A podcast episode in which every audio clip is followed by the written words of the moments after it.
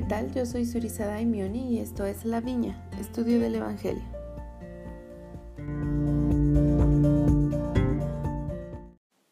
Este episodio se titula ¿Habéis experimentado este potente cambio en vuestros corazones? y cubre Alma capítulo 5 al 7.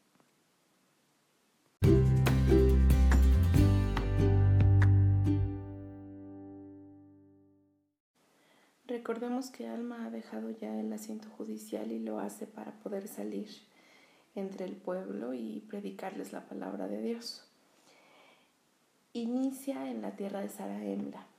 Eh, esta parte del registro lo hace directamente él. La mayor parte del capítulo 5 es una serie de preguntas que hace dirigiéndose al pueblo de la iglesia.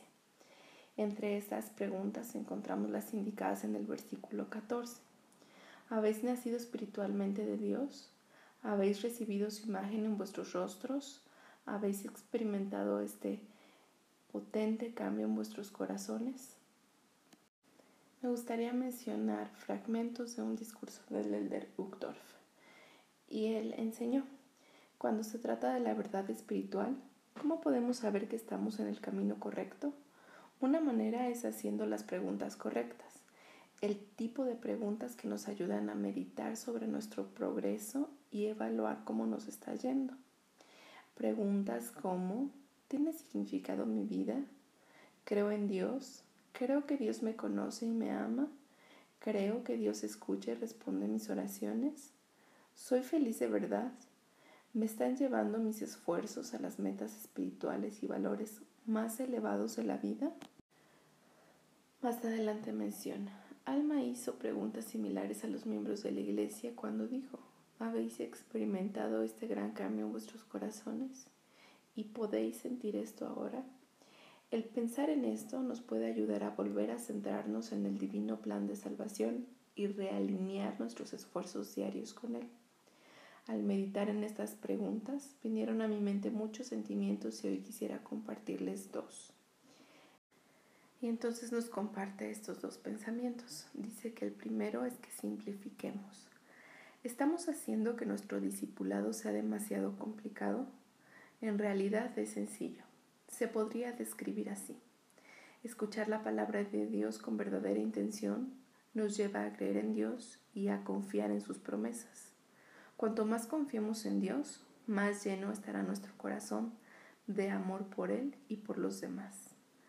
Debido a nuestro amor por Dios, deseamos seguirlo a Él y actuar en armonía con su palabra. Porque amamos a Dios, queremos servirle. Queremos bendecir la vida de los demás y ayudar a los pobres y los necesitados. Cuanto más caminemos por el camino del discipulado, mayor deseo tendremos de aprender la palabra de Dios.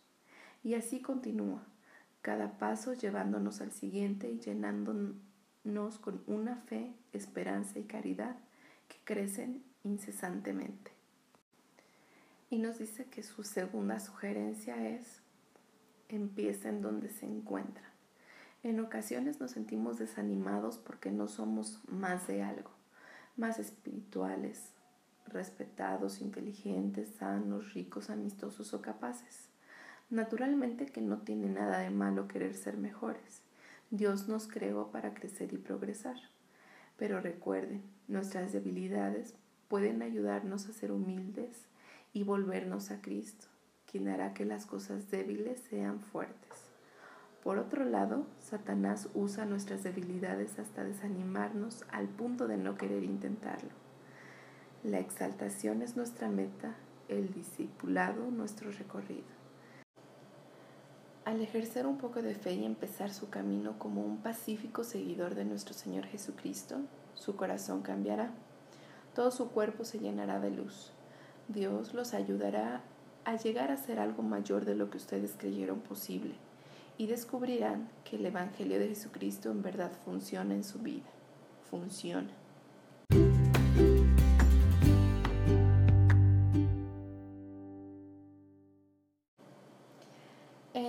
Segmento del versículo 15 del capítulo 5 leemos que Alma les habla acerca de mirar con el ojo de la fe.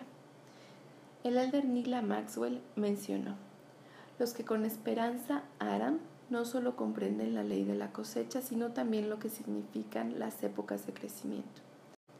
Es verdad, los que tienen una esperanza genuina a veces ven las circunstancias a su alrededor sacudirse como un caleidoscopio, pero con el ojo de la fe pueden ver el diseño divino.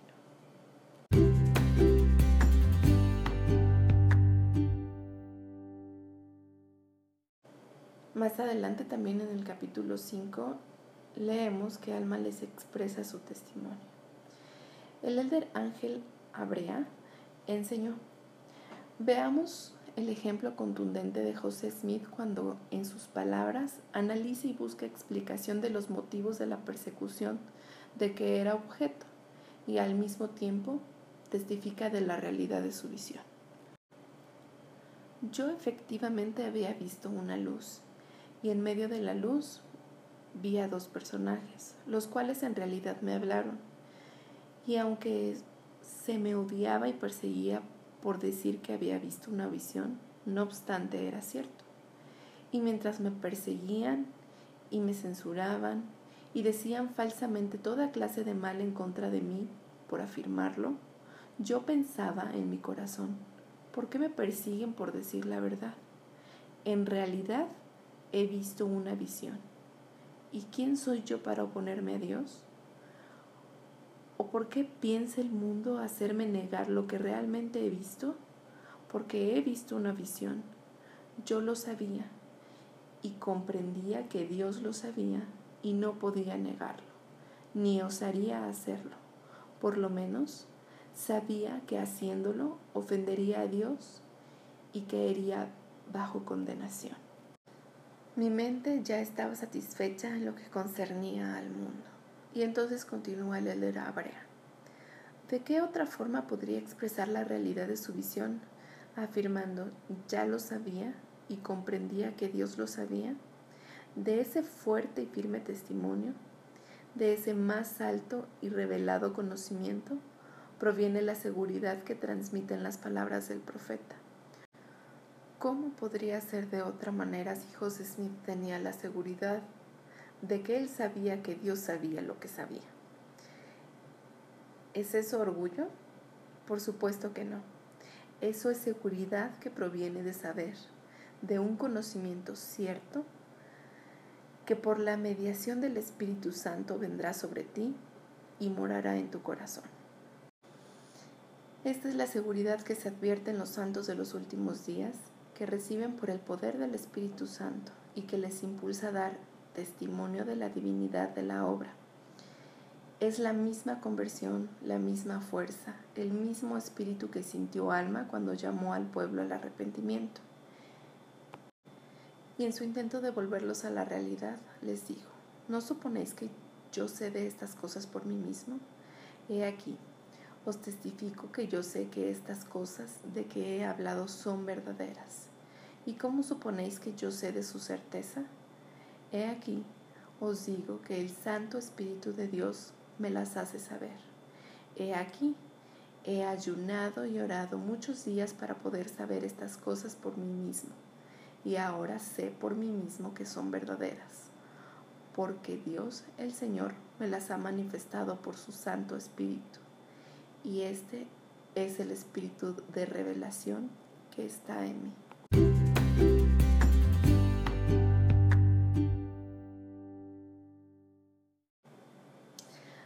Continúa ahora predicando en un lugar llamado Gedeón y nota de ahí algo en este pueblo.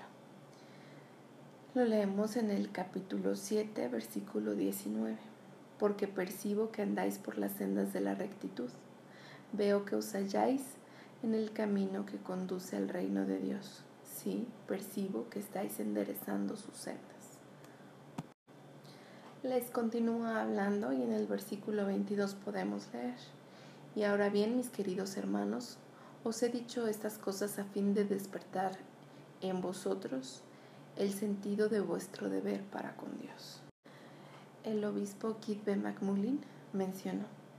Cuando los hombres y las mujeres, los muchachos y las señoritas llevan a cabo su deber a Dios, se sienten impelidos a llevar a cabo su deber el uno al otro, a su familia a su iglesia y su nación, a todo lo que se le haya confiado su cuidado.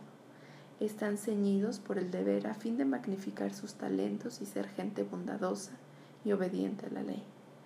Llegan a ser humildes, sumisos y fáciles de persuadir. La moderación conquista la indulgencia, la obediencia guía su diligencia, la paz destila sobre ellos. Los ciudadanos llegan a ser leales, las comunidades llegan a ser benevolentes y los vecinos se hacen amigos. El Dios de los cielos es complacido, la tierra es pacificada y este mundo se convierte en un mundo mejor.